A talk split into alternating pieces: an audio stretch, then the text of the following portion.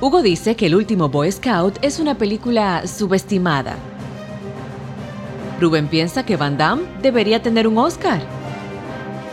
Pues como nadie quiere hablar de cine con ellos, decidieron crear este podcast.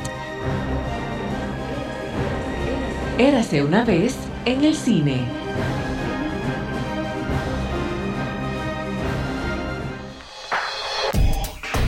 Señor que nació listo.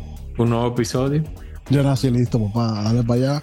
Todos los bebés nacen listos. Bueno, hay, perdón, hay bebés que nacen y aún no están listos y entonces se tienen que quedar como un tiempo más. Son prematuros. Sí, Sí, es verdad. Pero bueno, de alguna manera estaban listos, porque si no, no sobreviven o no. Pero bueno, el punto es que Rubén nació listo. Yo nací listo, sí. Estoy aquí todavía, Exacto. dando carpeta. Sí. Yo nací listo y servido. Y eso que tú mencionas tiene que ver mucho con el tema de este episodio. Claro, por eso empecé así. Yo nací listo. A ver, que tú tienes ahí, ¿verdad? Rubén Peralta y Hugo Pagán. Ah, que no, que las presentaciones ya están mandadas a guardar. Bueno, Claro, porque también sale en la descripción, que no sean pendejos. Dije, ay, ¿quiénes serán que están hablando? Yo estoy perdido. Oh, idiota. los podcasts deberían permitir que puedan llamar en en vivo a la gente. Hacen falta. Se puede hacer a través de YouTube. Como que podemos grabar el episodio y hacer el live. Ok. Eso se hace mucho. Podemos intentarlo para la temporada que viene. Temporada 4. Me hacen falta las llamadas de Alberto y del profesor. Se me olvidó el nombre del profesor. Y Miguel, fue Miguel una vez que contestó una trivia. Miguel, sí, pero el profesor. Y yo me quillé. El profesor iba a Cinema Forum luego y se me olvidó el nombre de él ahora. Me mata si sabe que olvidé el nombre de él. Tal vez lo recuerde durante el podcast, pero bueno. Pero fue alguien que llamaba al programa y respondía a la trivia y no quería el premio. Solamente para demostrar conocimiento. Diablo, qué cuerda me daba eso. ¿no? Diablo. Y en vivo, yo le dije a mamá, ¡Ey, güey! ¿Qué iba a decir? cuando lo dije, Ah, vamos al tema. se lo dije a él, se lo dije a Pablo. Vamos al tema. Te veo que te está desesperando. Y a Pablo se lo dije. ¿Te acuerdas? La semana de. Ah, bueno. Tú quieres tirar un San Antonio y que nos cierren esto. Porque Tarantino y Joe Rogan y toda esa gente dicen todos los San Antonio del mundo, pero nosotros decimos uno y adiós podcast. Ah, hasta nunca. Hasta la vista, baby. Hey, Rubén, hablando del tema de hoy, ¿podría ese ser una figura paternal para el señor John Connor? El Terminator, él lo dice, pero el Terminator segundo. Ella, Sarah Connor, lo dice en una reflexión. Dice, mirando al Terminator, Cuando están jugando con el high five, que le quita la mano. El, ajá, la bolsa. too slow. Sí. Porque incluso la relación que ellos como desarrollan es como de una educación mutua. Porque John le enseña a ser humano y el otro, el Terminator, le enseña a defenderse. Eso pasa por poco tiempo, porque ellos están escapando como por pocas semanas. Pero la relación en teoría, sí, yo pienso que sí. Porque acuérdate que el papá de John Connor fue el que mandó al Terminator en esa película. en la Terminator 1. Para dar un poco de contexto a la audiencia, hace unos días estuve leyendo algo sobre figuras padre e hijo en la pantalla grande y le sugerí a Rubén que desarrolláramos un tema en torno a esto. Para tomar una referencia, en el año 2017 el sitio de internet Inside Hook hizo un listado y recopiló 30 parejas de padre e hijos en la historia del cine. Y por eso pensaba ahora yo en la figura del Terminator como una figura paternal, si se quiere en algún momento, pero lo cierto es que el listado es bastante interesante y yo sé que Rubén y yo vamos a coincidir con muchas y tal vez a recordar otras que no están ahí. Ese listado comienza con una película que a mí me fascina del director Sam Mendes y es Road to Perdition o Camino a la Perdición del año 2002, protagonizada por Tom Hanks en un papel muy atípico para Tom Hanks porque es un matón de una familia de gángsters de Chicago. Pero ni tan atípico, ni tan atípico. ¿Tú sabes por qué? Porque en teoría él es el bueno de la película, porque es a él que están persiguiendo. Bueno, ¿Entiendes? Como él es el que está escapando, sabiendo su trabajo. claro, pero lo que digo es que ese cast, tú lo ves y te dicen, Tom Hanks va a interpretar a un matón de la mafia. Tú, Rubén, dice, me imagino a Tom Hanks en este papel.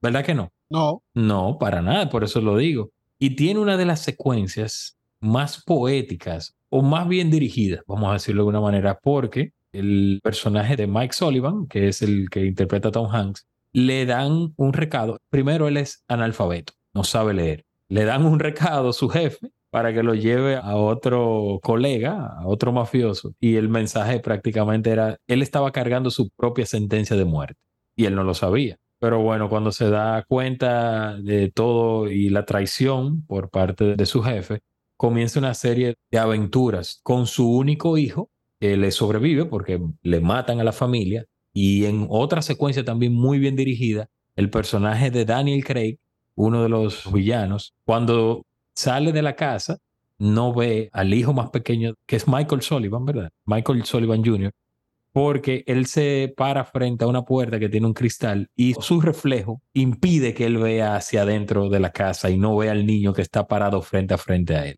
Fenomenal secuencia.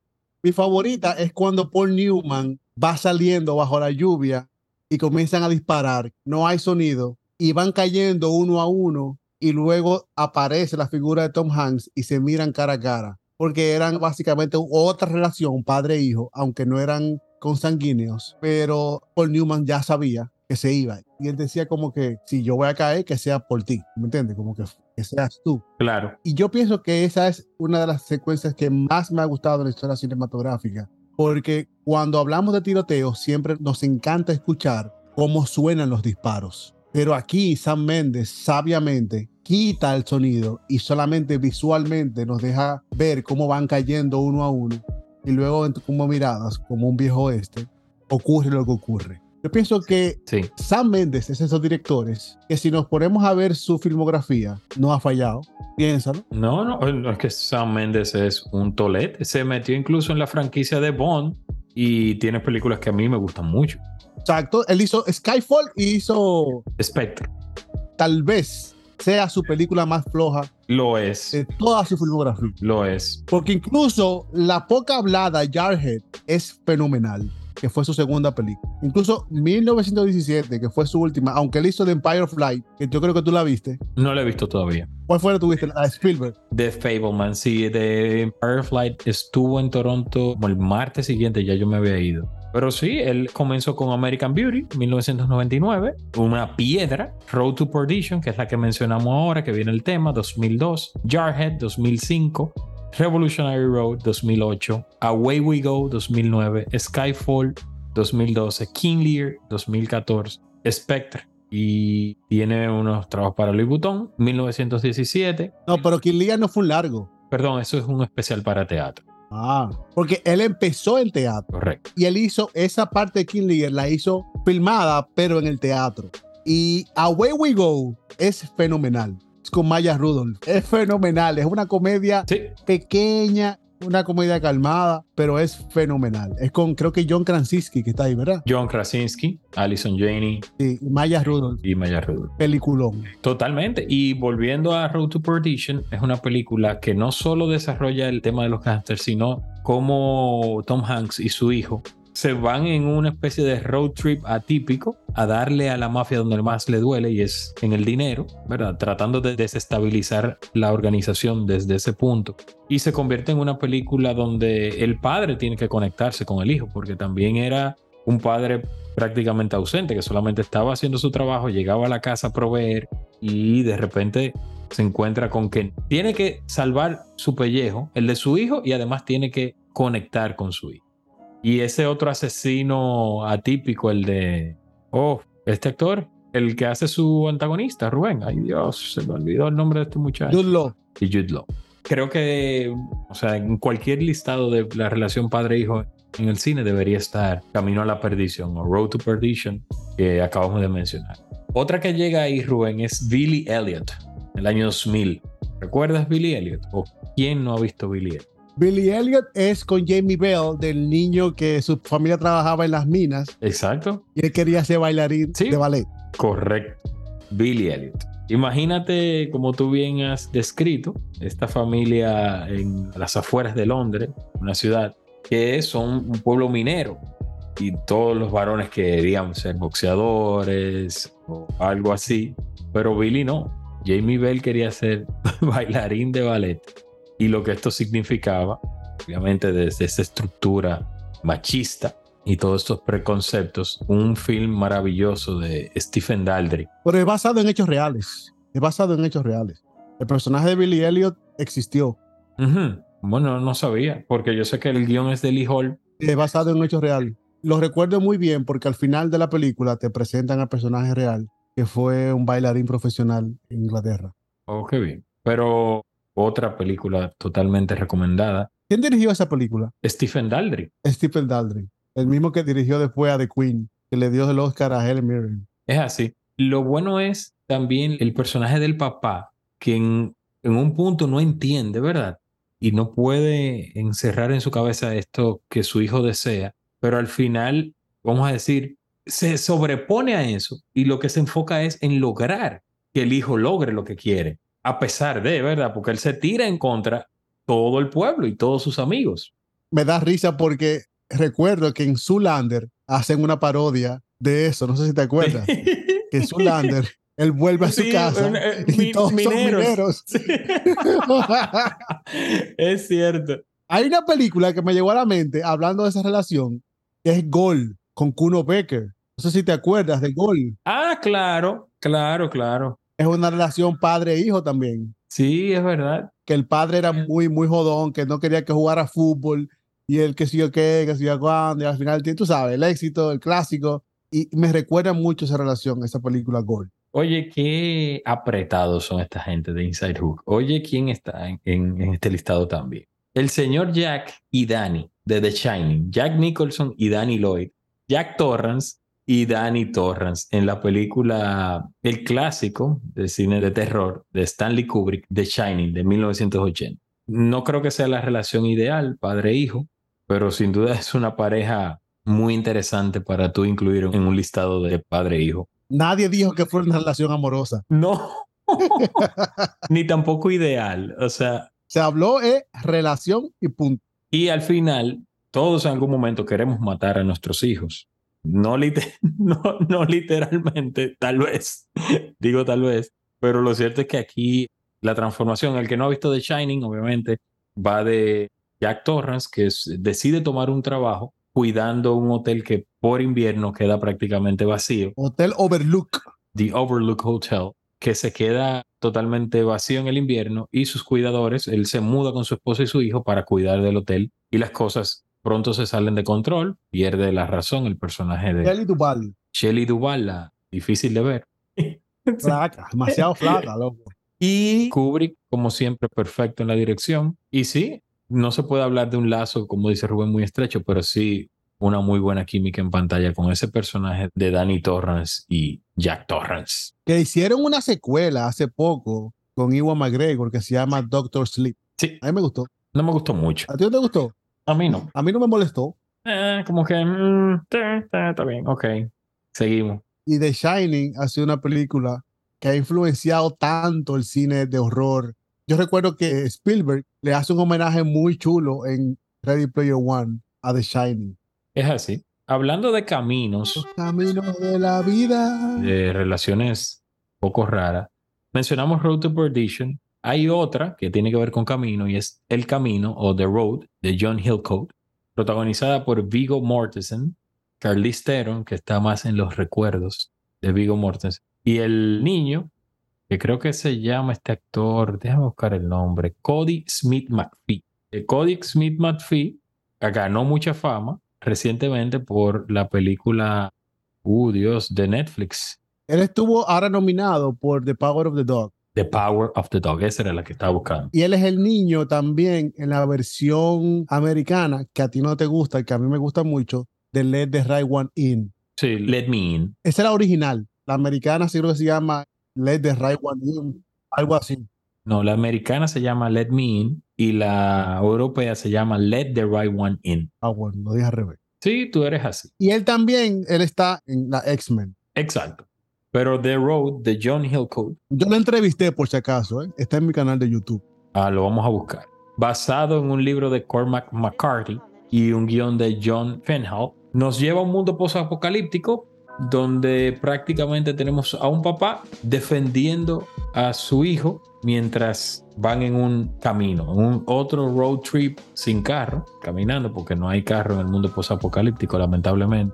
Y sí, esta película sí tiene secuencias que resaltan mucho esa relación de padre e hijo, sobre todo cuando Vigo Mortensen, que es el hombre, tiene constantemente recuerdos de su esposa fallecida.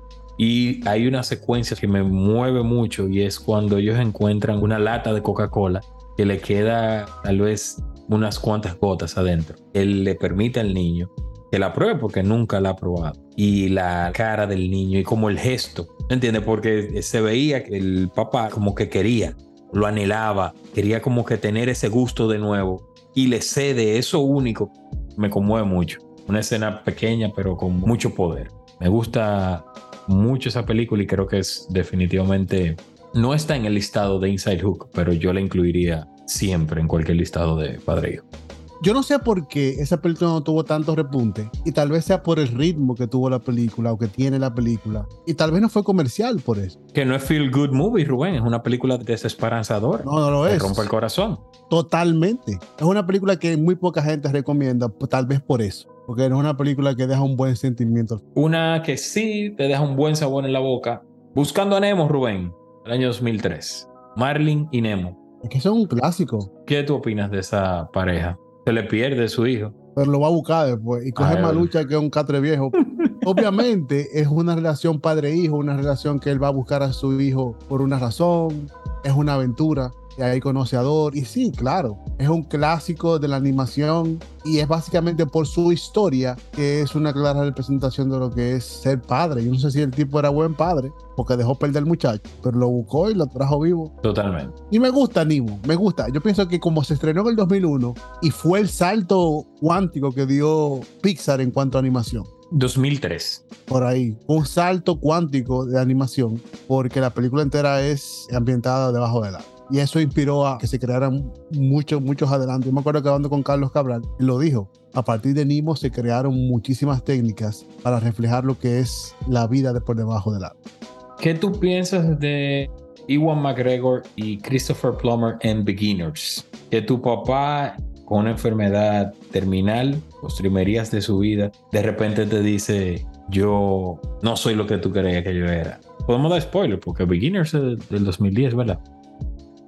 Si tú no has visto Beginner con ese Oscar que tiene ese señor, Christopher Plummer. esa gran película. Yo pienso que sí, claro, obviamente, él es su papá y al final de su vida le dice que es gay Exacto. y decide vivir su vida como tal. Claro que sí, que es una gran película. Es una relación, cuando se dice atípica, ¿qué es lo típico? Yo pienso que ahí es donde radica la diferencia, donde radica los ricos de esta historia y las grandes actuaciones de todo el mundo, porque también es una película pequeña, una película súper independiente, una película que es obviamente el poder de la actuación y de la historia, como el storytelling. Ahí es donde se ve el poder de un gran director cuando se va en un storytelling que sin necesidad de hacer una gran musicalización o grandes secuencias, se basa mucho en diálogos y en cuanto a despertar ese sentimiento de entender lo que tu papá te está diciendo y aún así no perder el sentimiento con el que tú creciste de él. Porque acuérdate que a él se le muere la mujer y ahí es cuando decide ya salir del closet. Totalmente de acuerdo contigo. Y sobre todo la figura de Iwan McGregor, que aún cuando recibe esta noticia, sigue esa admiración por su papá, nunca la pierde. ¿Entiendes? A pesar de ese golpe que recibe, porque no deja de ser impactante, mantiene esa admiración por su papá, por lo que fue y no por lo que lo define en un momento de su vida. Tenemos que mencionar, por supuesto, Rubén, para que nuestra audiencia no nos mate, a Don Vito Corleone, que aunque tuvo muchos hijos, yo creo que debemos enfocarnos en su relación con Mike, ¿verdad? Porque él tuvo a Michael, Sonny, Fredo y la hembra y a Connie. Pero la relación que hace la trilogía del padrino gira en torno a la relación inesperada de Vito y Michael, porque el hijo que él estaba cultivando para que asumiera el poder era Sonny. Y mira lo que le han hecho a mi chico, le dice al consigliere en esa escena. Pero él sabía que él no quería a Sony. Él sabía porque Sony es cabeza dura, es cabeza volada. Caliente, caliente, caliente. Y Vito no es cabeza caliente. Vito es más parecido a Michael. Incluso Fredo, que era el más viejo, era el más, el mamacita, como el, el amemao. Él no quería que ninguno de sus hijos se quedara en el negocio. Pero cuando pasa lo de Sony, él tiene que hacer algo. Y yo pienso que Michael es que hace el big step y agarra, ok, ven, yo no quería esto, yo soy militar, retirado militar, yo quería trabajar, mi familia, qué sé yo qué, y el tipo se pone los pantalones que no quería ponerse, porque Michael es el más chiquito de todos. Sí, es así. Y el hijo que de repente le toca asumir como cabeza de familia, y no cualquier familia, estamos hablando de los Corleones, pero definitivamente en esos momentos, cuando él step up, o sea, cuando él da ese paso al frente, cuando él está con, sobre todo en esa secuencia del hospital, cuando su papá lo necesita, ahí es que se va forjando ese Michael, esa enseñanza de Vito desde, como tú bien dices, desde la experiencia y desde esa sapiencia que llega con los años.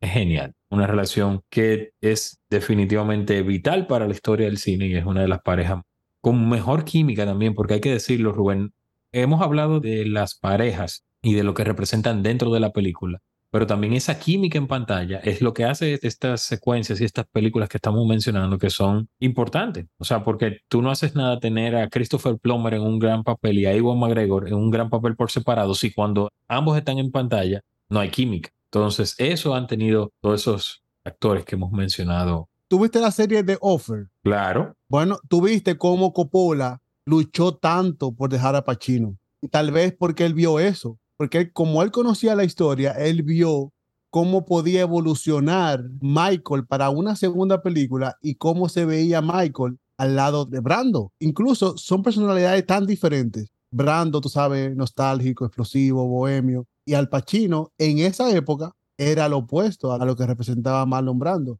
Y por alguna razón, bueno, que lo vemos en la serie, obviamente con algo de ficción, por qué Coppola luchó tanto por quedarse con Al Pacino en el papel de Michael cuando querían una superestrella. Ah, sí. Yo creo que es necesario mencionar otra película animada, Rubén, que marcó un hito también en 1994 y es El Rey León.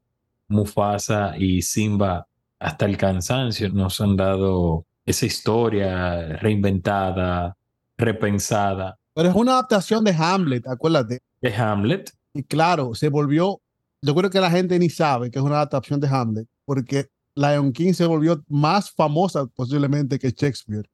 Hay una generación que conoce a Shakespeare por sus adaptaciones cinematográficas. Yo recuerdo que hubo un survey de que gente creía que Hamlet era un guionista de Hollywood, tipo Stephen King que se adaptaba muchas de sus historias.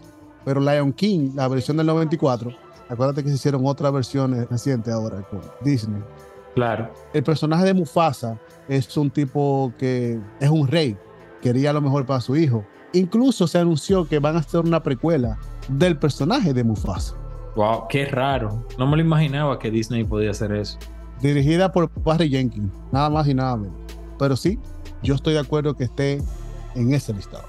Una de mis películas favoritas de todos los tiempos es de Vittorio de Sica, del año 1948, se llama Ladrón de Bicicleta. Si yo tengo que mencionar una pareja padre-hijo en pantalla, es esa de Lamberto Mangonari, que es Antonio, y Bruno en su estayola, en esta película que de principio a fin tiene una figura estoica, con una fuerte, vamos a decir, una moral muy definida, muy recta, que es el proveedor para su familia. Y un buen día, Antonio, le roban su bicicleta, que es el medio con el que él provee a su familia. Y la búsqueda desesperada del ladrón de dar con su bicicleta lo llevan a él y Antonio a, un, a una especie también de viaje, un viaje externo y a la vez se convierte en un viaje interno. Y durante toda la película tú ves este personaje que se ha mantenido a pesar de la adversidad, pero sucumbe ante la desesperación. Y en esa secuencia final, cuando Antonio está en lo más, vamos a decir, en lo más oscuro, lo más bajo de esa espiral, se dan unas líneas donde el público le hace un juicio a priori y le dice como que este es el ejemplo que le estás dando a tu hijo. Después de que, coño, me perdona, tiene la película entera, siendo la figura paterna ideal, pero brother, se rompe. La no aguanta, men. Busquen esa película, señores, de 1948, porque para mí es una obra maestra. Ya te, es que cada vez que pienso, cada vez que pienso. No, diga el final, no lo diga. No lo diga. Sí, no, no, pero que cada vez que pienso en ladrón de bicicleta, me conmueve. Me conmueve y es. Y más después de ser padre. Imagínate si me conmovía cuando yo no sabía lo que era ser padre. ¿Tú sabes qué? La voy a ver de nuevo ahora. Sí. Yo tengo años que no la veo, la voy a ver de nuevo. Y creo que está disponible libre, o sea, en cualquier, hasta en YouTube debe estar. Sí, tal vez en YouTube está por ahí. Ay, la gente. Ay, te ya Hugo, te vi la cara. Te vi la cara. Sí, lo, ey, es que esa película me conmueve, de verdad, me conmueve mucho. Rubén, vamos a una que no conmueve tanto, pero que yo sé que es muy popular. Y es el ejemplo ideal de padre y es el señor Darth Vader.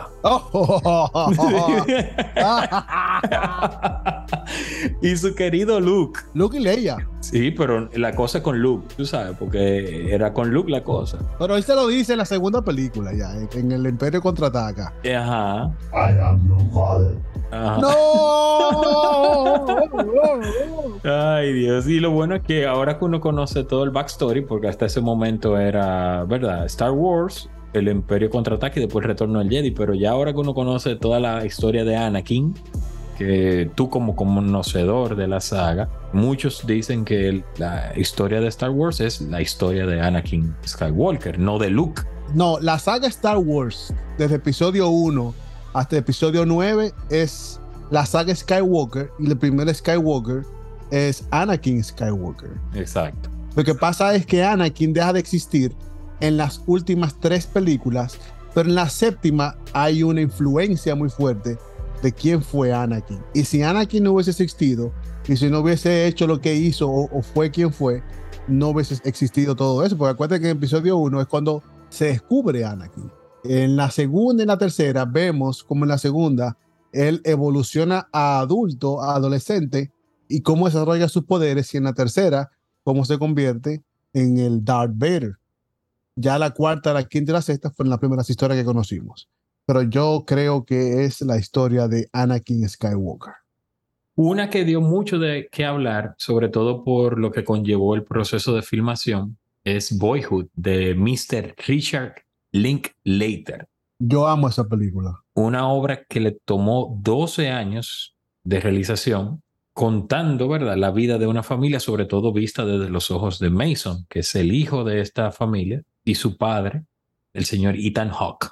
Me fascina Boyhood y creo que debe ser esas frases de que cuando él le dice, la vida no te da bumpers. Cuando él está en los carritos chocones.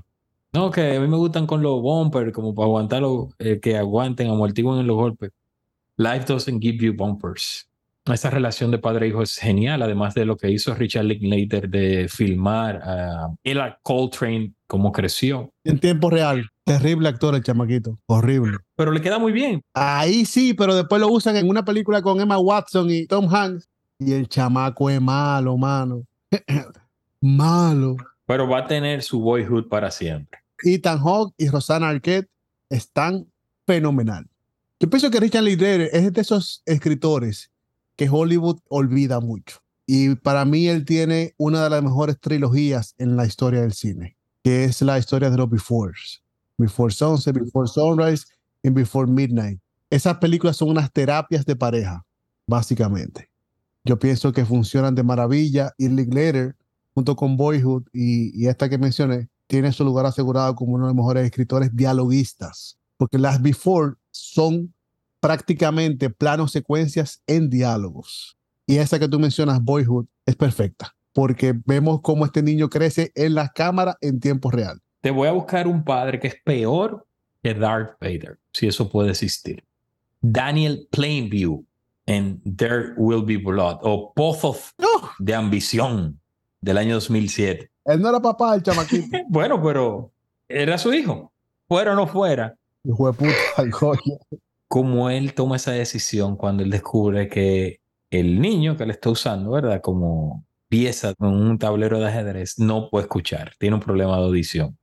Simplemente déjame abandonarlo porque ya no me funciona para lo que yo quiero. No, no me sirve. No me sirve. Maracayo, José Maracayo decía que esa película definía el personaje de Daniel Day-Lewis desde su primer diálogo, su primera frase, que la primera palabra que él dice en la película es no. O sea, eh, hay una secuencia bastante larga donde no hay diálogo y él cae en el pozo, ¿verdad?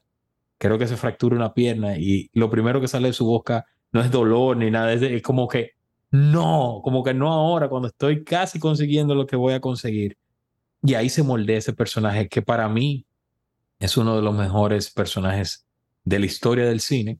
Esta película There Will Be Blood, como menciona el nombre del año 2007, protagonizada por el señor Su Majestad Daniel Day-Lewis. Cuando la gente me pregunta cuál es tu actor favorito, yo siempre digo Daniel Day. Pero cuando me preguntan cuál es una de tus mejores actuaciones en la historia del cine, yo tengo que pensar necesariamente en ese Daniel Playmeu, porque es un villano por excelencia. El tipo no le importa a la gente, es lo que le importaba era hacer dinero. Es así.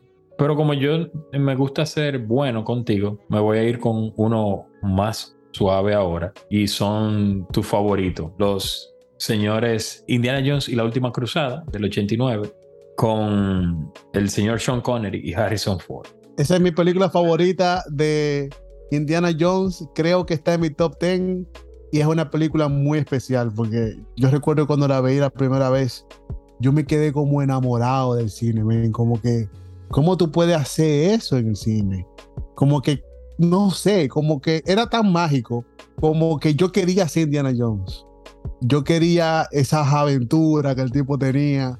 Me recuerdo que mi secuencia favorita cuando niño, como adolescente niño, era la secuencia del templo. Del tanque de guerra. Ah, del tanque de guerra cuando están peleando en el tanque de guerra y todo lo que pasa en el tanque de guerra. Claro. Y cuando él cree que se murió, que después sale, lo abraza, le dice, vámonos ya. que se va por el acantilado. Sí. Y mira, como el cine siempre imita la vida, esa película, y hablando de relaciones padre-hijo, me recuerda mucho a mi relación con mi papá, porque fue una de esas películas que vimos juntos hasta el cansancio y que disfrutamos. Mi papá se sabía hasta los diálogos, obviamente en la versión doblada al español, Recuerdo a mi papá recitando los diálogos de esa película y cuando yo hago memoria así de esos momentos, me doy cuenta de que ese amor por el cine desde muy pequeño viene de ahí, de mi papá, de cómo era una persona que le gustaba tanto, aun cuando mi papá te podía ver una película así, o sea, su Air Force One. Air Force One, y después te podía ver Witness de Peter Weir o etcétera. ¿Tú entiendes? No es que te voy a decir, ah, mi papá me introdujo a Berman o a Kurosawa. No, no, no, no. Para nada. Él me enseñó lo que era el cine. Es que nadie, nadie puede empezar viendo a Bergman Kurosawa. Yo traté, traté de ponerle el séptimo sello a Tiago, pero no, funcionó. Ah, yo creo que en esta etapa, yo pienso que ya no puedo repetir el séptimo sello. Me da miedo ya. Es que tú conoces otras cosas. Yo pienso que son películas que tú tienes que ver cuando tu educación cinematográfica está creciendo. Sí, pero vale, vale la pena. Yo la vi hace tal vez, bueno, cuando la pandemia. La vi para un artículo que escribí para Plena Mar. Volví a ver el séptimo sello. Pero para no desviarnos del tema, Indiana Jones y la Última Cruzada figura sobre todo una película de aventuras genial. Connery y Harrison Ford, perfecta química en pantalla y el pleno o sea, Spielberg en forma vamos a decirlo de esa manera. Uno que nos habla mucho, Rubén, ganadora del Oscar en el 2016, Moonlight. ¿Recuerdas ese personaje de Mahershala Ali como Juan y esta figura? Pero él no era su papá en esa película. No, no era su padre biológico, no. Es prácticamente se convierte en una figura paterna para que él apoda Little, le pone el pequeño a Chiron. Entonces creo que es una figura de padre e hijo que vale la pena mencionar.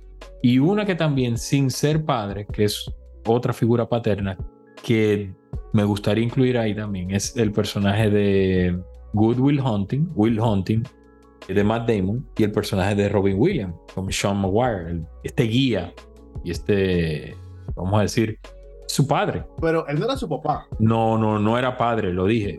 Una especie de figura paterna. De los que hemos mencionado de la lista, los únicos que no eran padre e hijo eran esos dos. Rubén, y qué raro que tú no has mencionado tu favorita de Edward Swick, Legends of the Fall. La película me gusta mucho. Tristan. Tristan, Edan Quinn y el otro que me quillaba siempre, el hermanito joven. Samuel, Henry Thomas. Samuel. Eran Tristan, Alfred y Samuel y el coronel William Ludlow, Anthony Hopkins. Anthony Hopkins y Julia Ormond, que era la manzana de la discordia. Exacto. De los tres, los tres se la dieron. Qué muchachita, ¿eh? Los tres se la dieron. Qué muchacha. Julia Ormond siempre la ponía en aquella época como esa mujer infiel, porque no sé si te acuerdas en Lancelot, que ella engaña también a Sean Connery con el personaje de Richard Gere. Sí, Y ella también fue Sabrina es así. en el remake que se hizo con Harrison Ford y Con Harrison Ford. quién era, creo que era Greg Kinnear que estaba. Tú sabes, Rubén, una que es reciente, del año 2021, que a mí me fascinó, yo sé que a ti no te gustó tanto como a mí, es La mano de Dios, de Paolo Sorrentino. No sé, mano.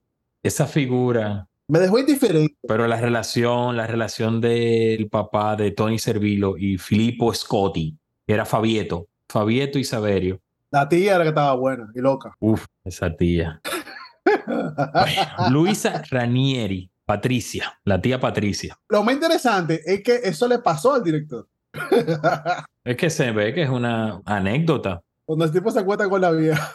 Yo dije, no. y que no podemos decir el nombre del asunto de la señora, pero qué risa con esa secuencia. El súper, no por nada le decían el súper eso. Pero sí, eh, señores, Rubén no la va a recomendar tanto como yo. Yo la recomiendo muchísimo eh, como película y sobre todo también por la relación padre-hijo. Me parece fabulosa la relación entre Tony Servilo y Filippo, que es su hijo. Y cómo se llevaban tan bien, porque también era casi idealizado esa relación entre padre e hijo. Me gustó mucho esa película. Hay una película que tiene un, pequeño momento entre padre e hijo que a mí siempre me pone a llorar cuando yo la veo. Ujú. Que es uh, Field of Dreams. Uy, Cuando el personaje de Kevin Costner le dice a su papá, hey, can we have a catch? Pensando en la de Pablo Sorrentino, me viene a la mente una que dista un poco, pero es otro italiano, es Luca Guadagnino, con Call Me By Your Name. Hay una secuencia nada más padre e hijo al final. Sí, esa secuencia del final que a algunos no les gusta, Es muy bonita. a mí me encanta. A mí me encantó. La película a mí me encanta, pero la secuencia padre e hijo del final es muy, muy bonita, como que es una cosa de sentimientos. Yes. Y es eso, como que sigue tus sentimientos. Y no importa que te hagan daño, etcétera, como que sigue tus sentimientos. Y algo que se ha perdido mucho, y creo yo que la generación de nuestros papás no lo apreciaban, era que no estimulaban a que sus hijos fueran vulnerables. Eso del hombre no llora, de que el hombre de la casa, de que si yo qué, que si yo cuándo. Y este papá rompe con ese paradigma y le dice lo opuesto a su hijo. Y yo pienso que eso es lo más rico de esa conversación al final, y es que hace que su hijo esté en contacto con sus sentimientos, con lo que realmente le estaba pasando en ese momento. Es una pena que posiblemente no tengamos la secuela que quería hacer Guadagnino, porque Armie Hammer se puso de loco viejo, pero hay veces que esas historias tienen que quedarse así. Yo pienso que tal vez fue lo mejor que esa historia se quedara así. Una que es querida por muchos es The Pursuit of Happiness, Will Smith. Ah, Creo que Ah. esa no falla, sobre todo en esos diálogos súper emotivos y que te llenan, ¿verdad?, de esperanzadores. Lo que pasa es que The Pursuit of Happiness mezcla tantas cosas. Por ejemplo, empezamos con Will Smith. Will Smith es, es indudablemente uno de los actores más carismáticos del, del cine. Hasta el día de la galleta. No, yo pienso que todavía el, tipo vuelve. El tipo vuelve, porque si tú ves la foto que subió de Emancipación, Dave Chappelle estuvo ahí, estaba Rihanna, había mucha gente que todavía está de su lado. Como que hay mucha gente que sí ha entendido que él se pasó, pero tampoco es para crucificarlo. Y mezcla esta historia de este señor que viene de la nada y coge malucha con Catre viejo, con el hijo, y luego logra el sueño de lo que él quería. Y basado en hechos reales. Lo que yo estoy de desacuerdo es que pusieron a la mamá muy mala. La villana ahí fue la madre. Y no sé si fue así que pasó, obviamente. Pero Tandy Newton ahí se puso de villana. Pero yo pienso que la película es emotiva por todo donde lo veas. Y a mí me pone a llorar cada vez que el tipo al final dice que consiguió el trabajo y sale a aplaudir afuera. Como que ahí yo pienso que esta secuencia, eh, aunque manipulativa, funciona. Yo pienso que el cine es eso. Hay que manipular. Incluso hay otra película que con el mismo Will Smith y con el mismo Jaden Smith, que es la que hizo con M. Night Shyamalan, Sí, After Earth. After Earth, que es terriblemente malo. Tú sabes que dentro de la filmografía de Kurosawa, él en cierto modo es, exploró eso también, al igual que Berman. Podemos mencionar una de Berman antes de terminar, pero hay una que es una especie de film noir, se llama, en inglés fue High and Low de Kurosawa, y la relación aquí se da de una manera diferente porque la historia cuenta es el secuestro de un niño, pero el niño que secuestran es un empresario muy adinerado y secuestran al niño creyendo que era su hijo, pero en realidad es el hijo de su chofer. Entonces ahí comienza este drama familiar, porque obviamente el hombre rico dice, bueno, mi hijo está sano y salvo, pero está entonces la relación con tu empleado y tu chofer, ¿verdad? Que tú no lo quieres desamparar, pero como todo film noir, obviamente, se van destapando capas, pero súper interesante. Hay una película que yo la comentaba ahora en Venecia, porque casi, casi conozco a su director, y en los últimos 10 años es una de esas películas que yo nunca he olvidado, y que ahora como papá, si me ponen en esa situación, yo no sé qué haría, loco. Como que, yo no sé si tú te acuerdas de Like Father, Like Son, de Hirokazu Koreeda. Sí. Brother, que tú tienes tu hijo, te enamoras de tu hijo y que cinco años después te digan que, que ese no es tu hijo, que te lo cambiaron, que fue un cambio en el hospital. Muchacho. Como que me digan ahora mismo que mi hija no es Daniela. Para allá iba. Que no excuse que fue un error en el hospital, que tu hija es otra muchachita. Ahí te destapa la eterna conversación. Es tu hija ya. ¿Qué es ser papá? Papá es, es el hecho de criar, o sea, estar ahí. Sí, pero el sentimiento de procreación también tiene mucho que ver. Por eso es que Coreeda me gusta, porque Coreeda te reta. Es como después con Choplifter, te reta con la idea de que es una familia. Exactamente, el hecho de la familia, la paternidad. Exacto, brother, como que es eso. Es que la paternidad no concebir. No, eso lo puede hacer cualquier loco. Yo lo que digo es, es eso, pero que te, te, reta. Pero yo pienso que mi mentalidad cambió ahora que soy papá, porque cuando yo vi la película no era padre. Pero ahora que soy papá y puedo sentir el sentimiento y puedo vivir el sentimiento y experimentar el sentimiento, es muy diferente a imaginarte experimentar el sentimiento, como me pasó cuando vi la película sin tener a Daniela. Y ahora que soy papá, es como que, coño, ¿cómo este tipo me ponen en ese paredón? En ese dilema, claro. Rubén está hablando de la película Like Father, Like Son del año 2013 de Hirokazu Koreda.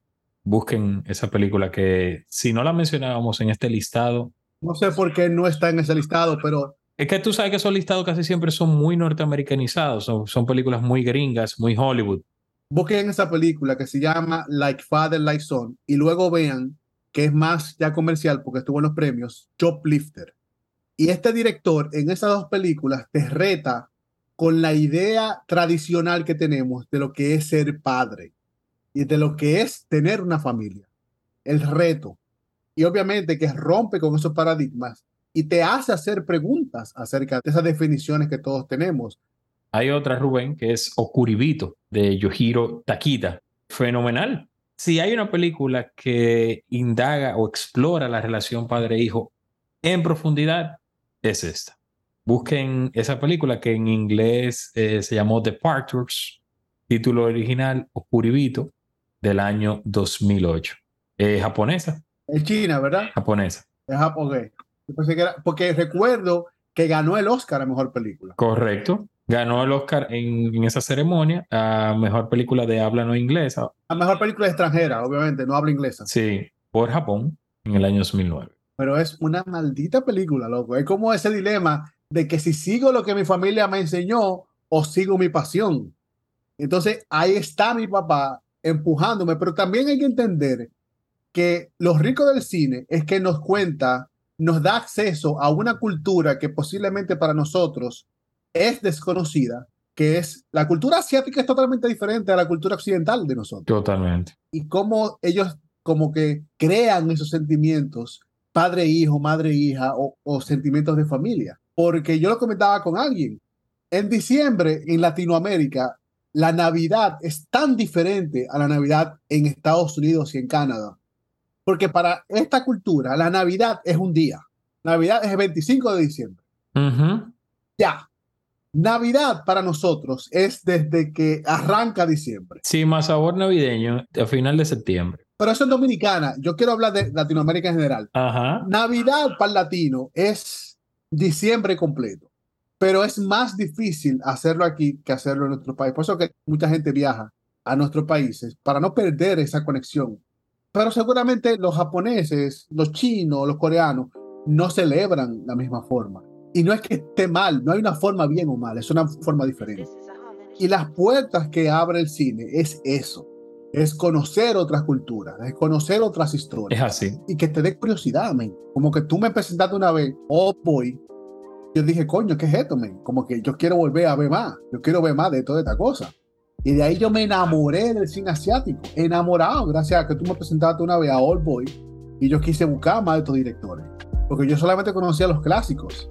Y Kurosawa es muy occidental en, su estilo creativo. Totalmente. El que más, por esas inspiraciones en, los western. No es como Osu, que Osu es básicamente este tipo de historias que vemos aquí pausadas, de conexión, de, de un slow burning, hasta que pasa algo en un momento. Que tú tienes que estar muy atento a eso. Con Osu, con Yasuhiro Osu, se podría mencionar, aunque ahí es la madre y el padre, pero podríamos mencionar Tokyo Story, que es básicamente más una relación padre e hijos, no directamente papá e hijos, sino eh, más familiar, pero podría encajar de cierta manera en el listado. Una que sí estaba en el listado para incluirla es En el nombre del padre, In the Name of the Father, de Jim Sheridan, con Daniel Day-Lewis también y Pete Postlewhite.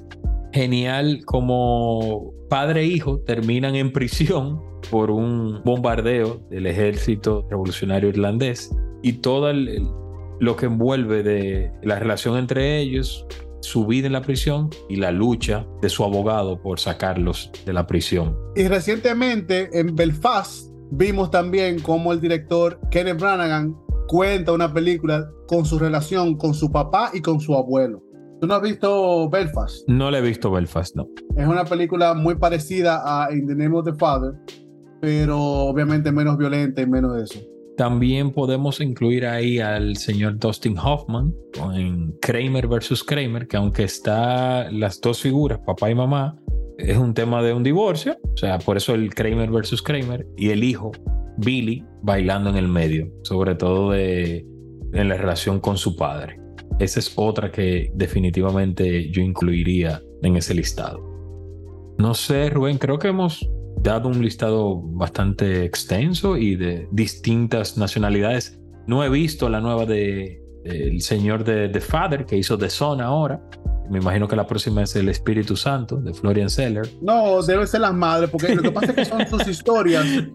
sí. Son sus historias que él ya había previamente llevado a teatro. Teatro. Incluso, no estoy seguro si fue que hizo The Wife, porque en The Son es en el universo de The Father, porque Anthony Hopkins sale en la película. Ok. Es el mismo universo, ¿sabes? Como Marvel, es el universo de The Father. Uno de sus hijos es eh, Hugh Jackman. Ok. Esa no la he visto, pero tiene todas las de la ley para estar ahí, porque es, se llama El Hijo. Hay una muy buena con Steve Carell, bueno, que encaja, que es eh, Beautiful Boy. Beautiful Boy. Esa es muy, muy buena es basada en dos libros de este señor que escribió acerca de su experiencia con su hijo mientras su hijo abusaba de sustancias, de opiáceos. Y es increíble cómo Steve Carell puede desdoblarse de ser comediante, de hacer algo como Crazy Stupid Love, a saltar a hacer esto. Con Timothy Chalamet es otro gran actor. Incluso Chalamet tiene otra película que es una relación padre-hijo, que es Dune, que ahí también podemos ver una relación padre-hijo muy fuerte. Ajá. El tema es largo. Si pusimos Kramer versus Kramer, hay que poner historia de un matrimonio con Adam Driver, porque también el niño está bailando en el medio ahí. Esa película, esa película fue la que empujó no, No, no, no, no, es verdad, es verdad.